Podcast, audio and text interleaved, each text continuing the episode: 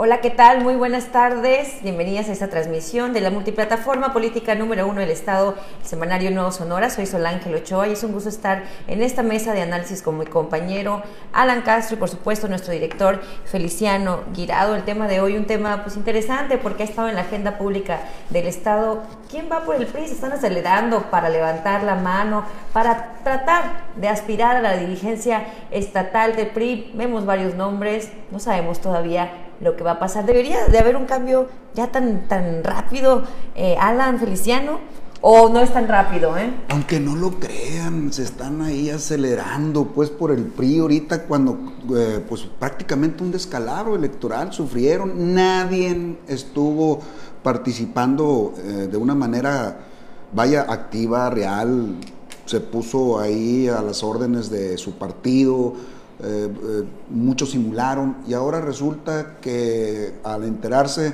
que Ernesto el Pato de Lucas va a dejar el PRI no como líder, sino lo va a dejar eh, limpiecito, sin deudas y todo eso, pues ya es atractivo para algunas gentes que están acostumbrados a vivir de la política y del erario público y esas cosas, ¿no? Entonces vamos a ver Vamos, ¿por qué te me quedas mirando así?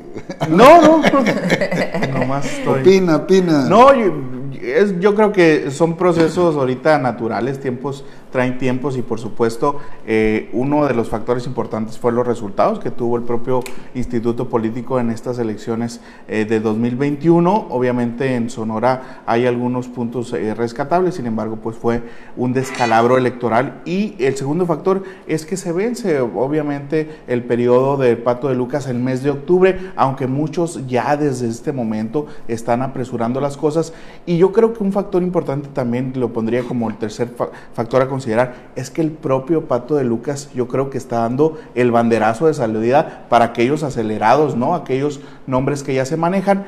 Cuando recién pasó el resultado electoral, por ahí hubo algunos tweets, algunos nombres que se manejaron. No sé si realmente van a ser los que van a llegar a la recta final cuando se lleguen a sentar los eh, grupos, los sectores y eh, busquen este consenso. Se antoja que sea un consenso por las condiciones, sin embargo, yo creo que ahorita donde no hay eh, pues muchas posiciones para acomodarse los priistas, se van a terminar peleando por esa posición, Feliciano. Sí, definitivamente.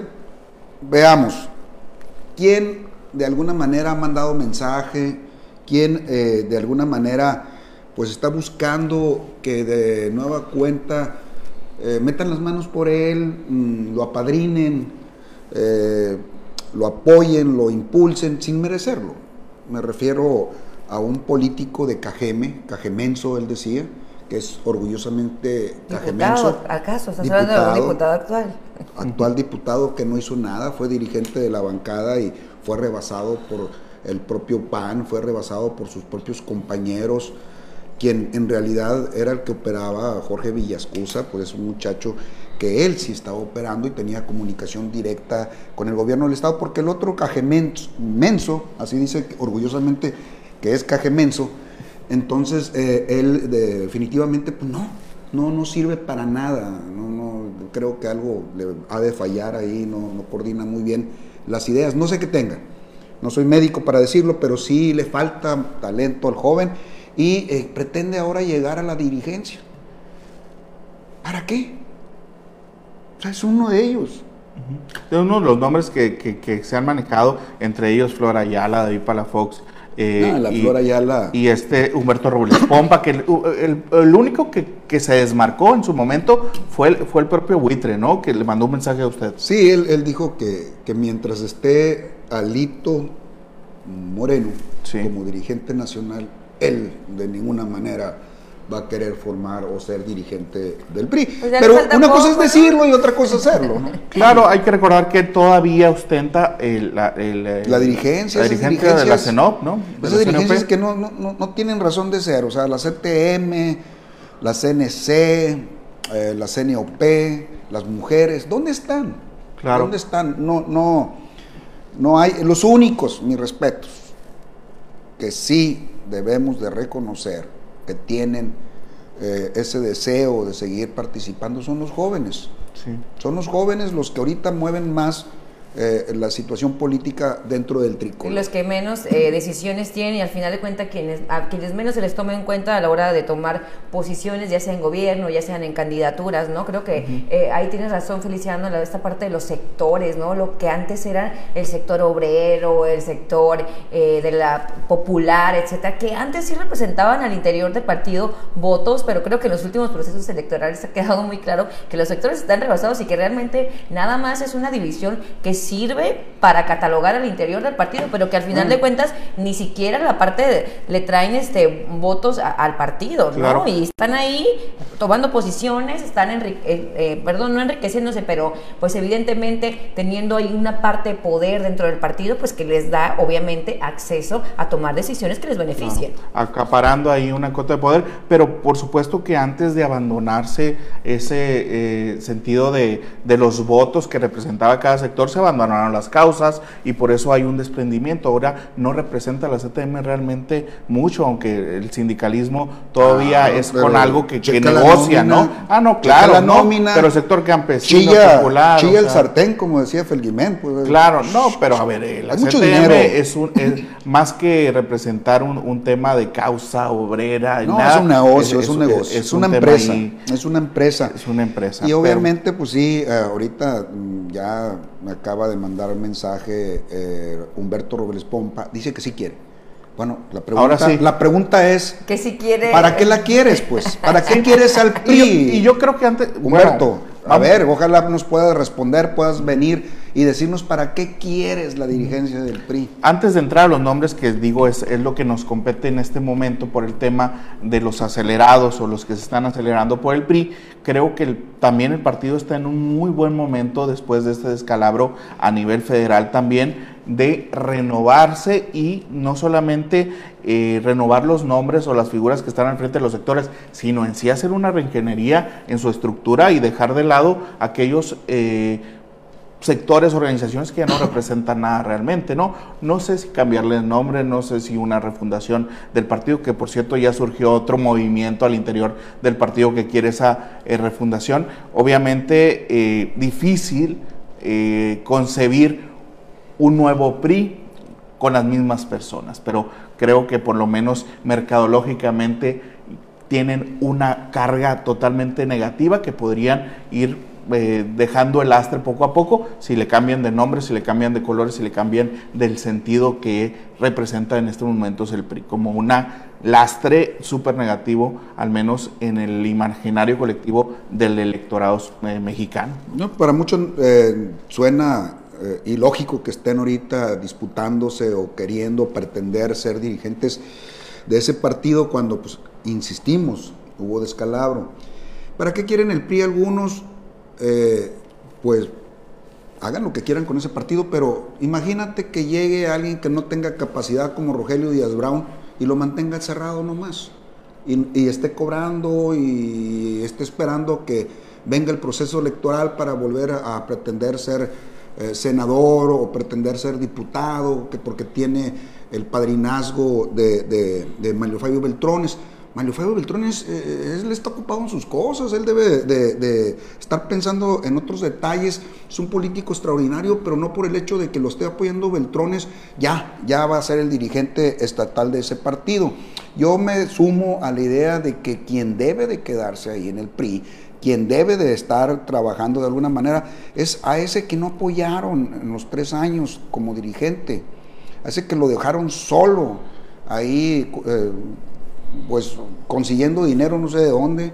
Este, Ernesto el Pato de Lucas hizo, hizo muchas cosas por ese partido sin el apoyo de, obviamente, de los priistas que trabajaban en la burocracia, ¿no? O sea, no, no, nunca fue apoyado por Miguel Pompa, que es quien también se mencionaba, este, y otros personajes que ahí estuvieron. No voltearon, no apoyaron, no brindaron, simularon, hicieron muchas cosas, mejor dicho, dejaron de hacer muchas cosas. Entonces, oportunidad a que se quede el pato, yo eso veo, no sé tú, Alan, ¿qué opinas? Bueno, primero que nada, mi reconocimiento al pato por haberse quedado en el PRI a pesar de todos eh, los desprecios desde el Palacio de Gobierno y mi reconocimiento en estos momentos por quererse también hacer a un lado eh, pues de la dirigencia y decir por congruencia mm, me voy para que llegue sangre nueva y en ese sentido creo que quien debe llegar son caras nuevas precisamente. No, ya, no hay nada que perder en el PRI. ya ahorita,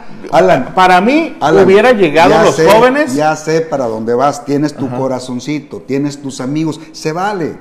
Así como me censuras mi amistad con el pato, yo sé que tiene amigos, ¿no? Obviamente me vas a decir que la dirigencia debe ser presidida por quién te gusta, un Pascual Soto, un Edmundo el mundo Campa. Campa. Vas a decir que tu amigo, compadre, casi hermano de Obregón, eh, Emeterio Ochoa. ¿Quién es más? ¿O estoy equivocado? Eh, si llegan, excelente, pero si no llegan ellos, que lleguen gente nueva gente, eh, caras nuevas que no han tenido la oportunidad de tener un cargo eh, en, en, el partido. Son nombres que suenan tanto para el ámbito municipal como estatal, sin embargo, creo, Feliciano, que ahorita no hay nada que perder en el PRI y tienen que apostarle a los jóvenes. Se la deben. Pues es que en el mejor momento le hubieran apostado a los jóvenes y otra cosa sería. Sin embargo, ahorita que ya está en ruinas el PRI, que es un cadáver político el PRI, obviamente ya, o sea, ¿qué se están peleando los demás? O sea, si tuvieron la oportunidad de hacer grandes cosas y no las hicieron, ahora hay que darle cabida a gente que sí trae ganas de hacer las cosas bien. Y sí, lo dices bien, está un Mundo Campa, un Pascual Soto, un Emeterio Ochoa, pero hay muchos jóvenes también que no necesariamente están en la palestra y que pueden hacer pues, formidables Robles Campos es joven todavía, ¿no?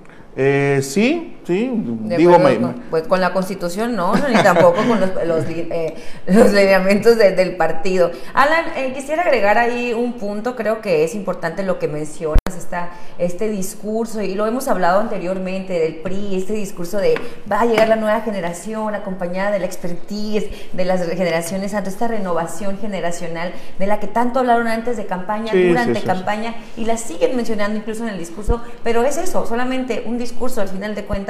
Yo no coincido con Feliciano que sea el pato de Lucas quien se tenga que quedar por dos, dos razones. Simplemente la primera, si se trata de darle oportunidad a nuevos cuadros, si se trata de posicionar como partido a nuevos cuadros, pues creo que él ya va a tener un cargo muy importante que el que tendría que tener 100% de atención, que es nada más ni nada menos que legislar y hacer leyes para el Estado de Sonora. Creo que eso le basta para tener estar ocupado, ¿no? Estar ocupado los siguientes tres años. A ver, a ver, a ver, Sol, entonces, ¿quién te gusta para el PRI? ¿Quién te gusta para el PRI? la coordinación de la ¿Quién te gusta para el PRI? Permíteme terminar. A ver, te lo digo, te lo digo. A ver, suéltala. Terminar. Suéltala nada más. Eh, y, segunda, yo no creo que al pato le convenga, porque sabemos de sus aspiraciones políticas, sabemos que no se quiere quedar como diputado y nada más. Sabemos que él puede aspirar en tres años también a ser el candidato a senador del partido e incluso hacer esta carrera política que todos, em, que todos tienen y que pues no es ninguna, ninguna sorpresa que el pato también tiene estas aspiraciones. Entonces, imagínate Alan Feliciano estar en una plataforma en la que va a estar legislando, en la que va a poder estar eh, de frente a la ciudadanía dando un discurso, teniendo también esta parte de oposición que le puede servir para eh, acaparar más espacios, tener al partido que está desacreditado tener la responsabilidad de un partido al cual pues le han pagado muy mal. Si estando en gobierno, en la administración actual, no dieron las cuotas necesarias, estaba quebrado y que sí, efectivamente Pato hizo un excelente trabajo dejándolo los números, en números negros, que, no es cualquier cosa, que creo que eso es algo muy importante que hay que,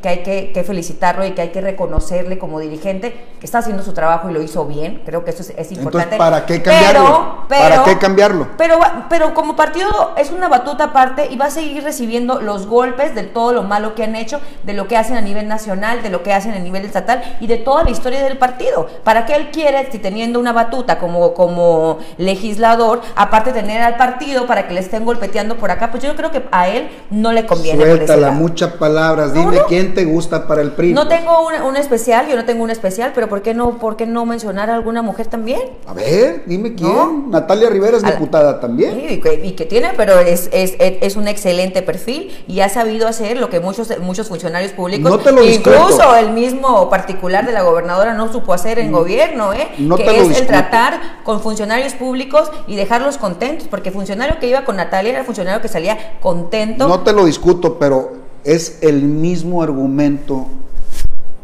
Tú estás diciendo que el pato no debe de ser porque es diputado y se tiene que bueno, enfocar está, también para está allá. Kitty, digo, ¿por qué no, por qué no buscar también una mujer? Hay muchos perfiles, ¿no? Pues a lo mejor Kitty va a ser especial. va a ser por default un tiempo, no va a ser mientras se- está el proceso, no sé si tenga que renunciar junto con su Pero a mí no me parece que sea eh, La Flor Ayala que se estén va a ser tesorera, va a ser la tesorera municipal, oficial mayor del ayuntamiento, ella la va a batear, se le metió mucho ahí a, al Toño Ciazarán. Entonces, este, ahí va a estar, no va a tener tiempo para hacer. Qué bueno, qué bueno que la flor no sea, que no sea un aspirante a, a- a la, a la, perdón, a la, a la A la presidencia del. PRI. La verdad es que necesitamos perfiles nuevos y la flor, o sea, como a ella le dicen la flor, pues creo que ya ha sido un perfil probado, que tuvo su oportunidad en su momento, pero que no es ni momento ni que esté ni en las urnas, ni en, perdón, en las boletas electorales, ni, ni tampoco frente a un partido. Creo que, y creo que deberían empezar precisamente hablando de mujeres, por renovar el hombre, y porque parece que ahí doña Gloria Galindo tiene pensión vitalicia, Una y dama, perdón. una dama ser- ella, es una Es dama, una sí. dama, eso nadie lo duda, Feliciano, pero es un partido que está en la lona, que necesita cuadros nuevos, que necesita reflectores, que necesita nuevas ideas y que necesita cambiar esta imagen de que son los mismos de siempre, de que es una cúpula y que lo tienen secuestrado al partido, porque muchos de los nombres que dicen son los mismos de siempre, son los que siempre están en, en los puestos más importantes, son los que están en las boletas electorales y son los que están aquí en el partido.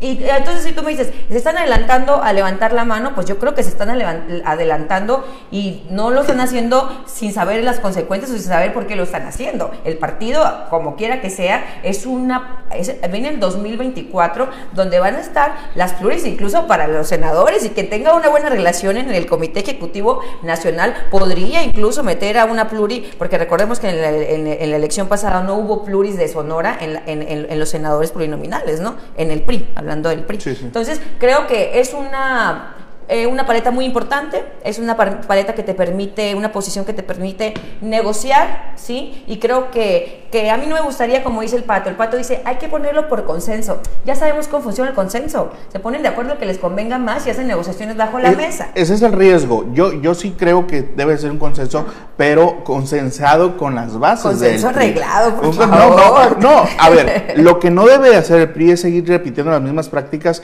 de eh, consultar algunos pisos, algunos edificios donde se maneja la política, imponer a, a una dirigencia o una secretaría general. Eso debe de dejar de pasar y debe de dejar pasar también esa, ese colegiado de sectores y organizaciones que son vitalicios y quieren poner y quitar dirigentes y ellos no hacen lo propio. No sirven para nada, Muchos pero- sectores no se han eh, renovado desde hace mucho tiempo, donde también deberían de comenzar desde casa, tiempo. ¿no? De- ¿Y quién deberían de estaba en la comenzar en casa. dirigencia del partido que no lo hizo? dile- Claro, o sea, dile- han pasado dirigentes y siguen CTM, siendo los mismos, ¿no? Javier Villarreal que deje la ¿no? Y, posición, y digo mis respetos para el maestro Manuel Benzor, que también parecía una eh, posición donde sí debería de haber una renovación constante por el, te- el- el tema de capacitación, sin embargo lo vemos también Es- atrincherado, ¿no? Es un hueso. Y varias posiciones. Es un que- hueso difícil de, de dejar. O sea, se lo están comiendo y no lo quieren soltar y lo están rumiando. Digo, Ah, y que digo, no es el caso del Pato. El Pato ya tiene dos veces en la dirigencia y obviamente... si fuera por el pato ya se va. Ya, ya se Ah, fue. no, sí, y eso se lo reconozco. Ahora, Pero también es su segunda vez ahí, eh, va a estar eh, como coordinador de la bancada. Sí creo que no va a perder los reflectores, no va a, a- a dar un paso a- atrás. Creo que es un paso para adelante Una- que deje la, la- la- el. PRI, ¿no? Una, el pato sí quiere su partido. El Ah, pato sí se la juega con su partido. El pato Y lo sí demostró, ¿eh? acciona, Lo sí demostró. acciona. O sea, sí, sí, sí goza ser dirigente de su partido, aunque se lo esté llevando la fregada ahí sin apoyo, sin cosas y todo por el estilo, que lo hagan a un lado. eh, en las situaciones como le sucedió aquí en, como candidato a la, a la alcaldía de Hermosillo. Eh, yo ya no vuelvo a apostar porque perdí. Yo dije, el hombre indicado para ser el candidato por Hermosillo se llama Ernesto Pato de Lucas. Y ya ven, este, no lo fue. Entonces, hoy pienso yo que, como dijo eh, aquí Sol Ángel, que sí, viene el, el 24 y va a ser un hombre que tiene que estar en la boleta Ernesto El Pato de Lucas como senador.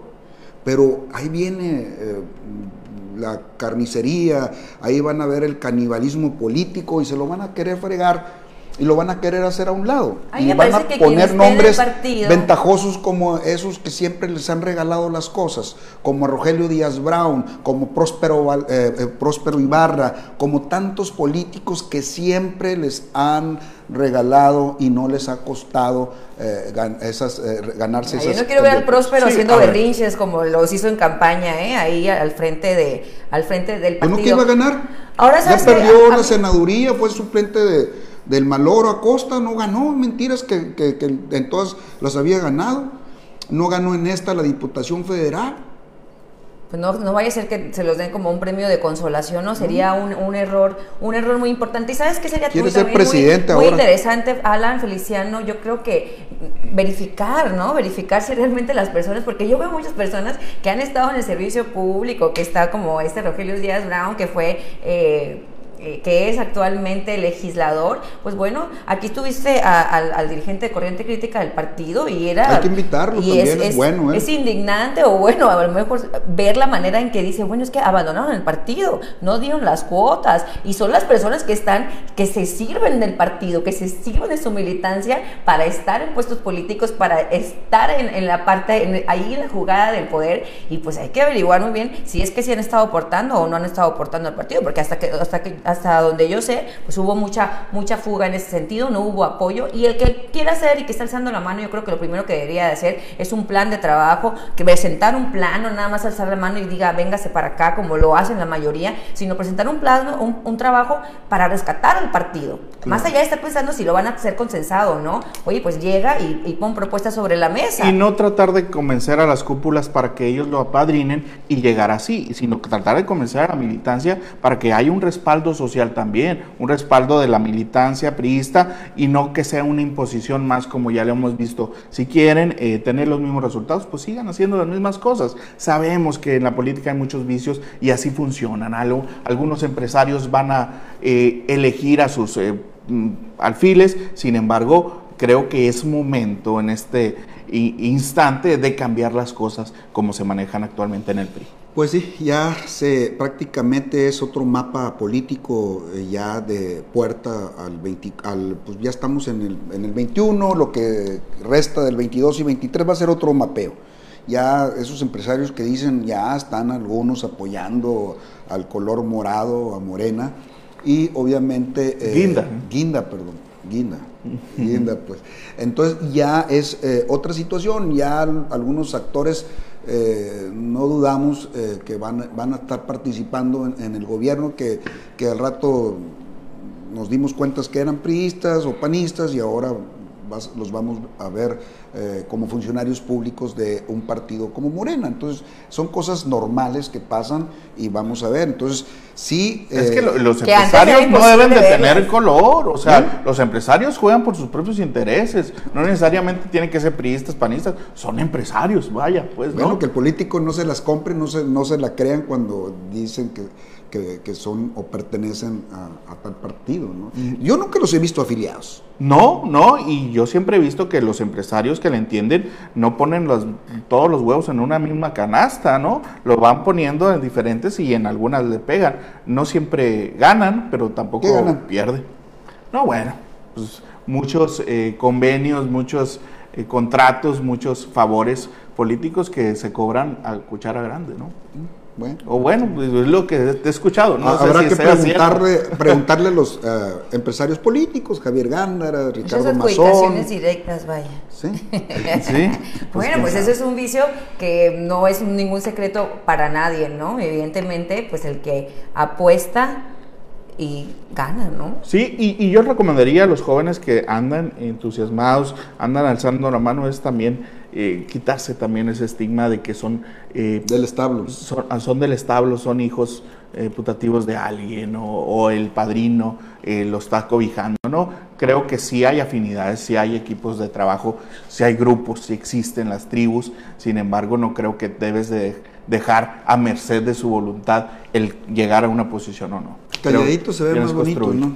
Así es, y bueno, eh, obviamente el pato, vamos a, a ver si en un mes ya está tomando protesta, claro, va a tomar protesta, pero eh, dejando el partido o viendo en qué condiciones lo va a dejar, si va a hacer una asamblea. Él apuesta al consenso, en la entrevista lo dijo, sin embargo, eh, pues esperaría eh, que alcen la mano y, no esperar a, que digan quién va a ser. ¿Por qué? Porque ya no va a haber jefa política.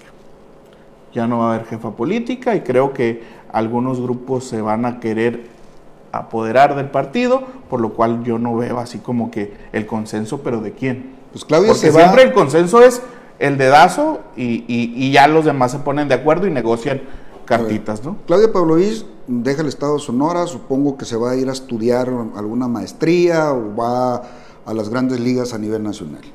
Ernesto Gándara me lo reportan que se está sumando a los proyectos nacionales de cara al 24, va a estar allá jugando para el PRI nacional, a lo mejor con el Alito Moreno, o por qué no viendo mejores opciones. Eh, Mario Fallo Beltrones, pues a lo mejor él ya no va a estar involucrado como jefe político tanto en Sonora porque ya no gobierna su partido aquí. Es un indicativo, es un indicador muy importante, pero creo que tiene que hacer muchas cosas también a nivel nacional y disfrutar de, eh, pues de la vida. ¿no? Eh, ¿Qué otro personaje podría asumir una jefatura de política? Ricardo Mazón, creo que lo más conveniente para él es mantenerse prudente, estar discreto, perfil bajo. Este, ¿Quién otro personaje? Pues el único que queda, insisto, es Ernesto, eh, Ernesto el Pato de Lucas. Pues es que puede ser el jefe político y no necesariamente estar al frente del partido.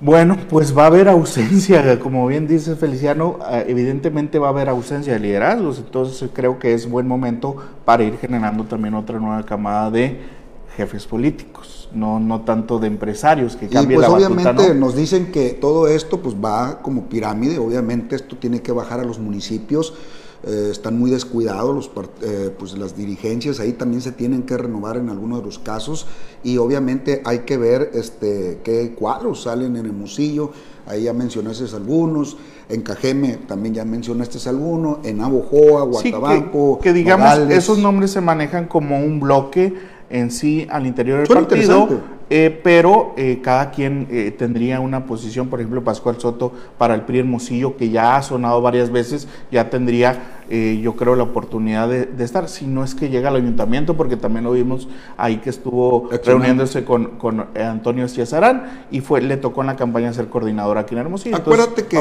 él iba para diputado local, era una de las cartas, y le pidieron que pues tuviera prudencia y se disciplinó. Así es, así es. Y le dieron esa coordinación. Y, no es la primera vez, es la tercera vez. Entonces ya, ya, ya, ya urge oportunidades para los jóvenes. Vamos a ver si es el perfil más apto para coordinar los esfuerzos del PRI aquí en Hermosillo o bien otra posición. Pero bueno, hay muchos nombres, hay muchos jóvenes tratando de hacer bien las cosas y sobre todo tratando de hacer las cosas diferente.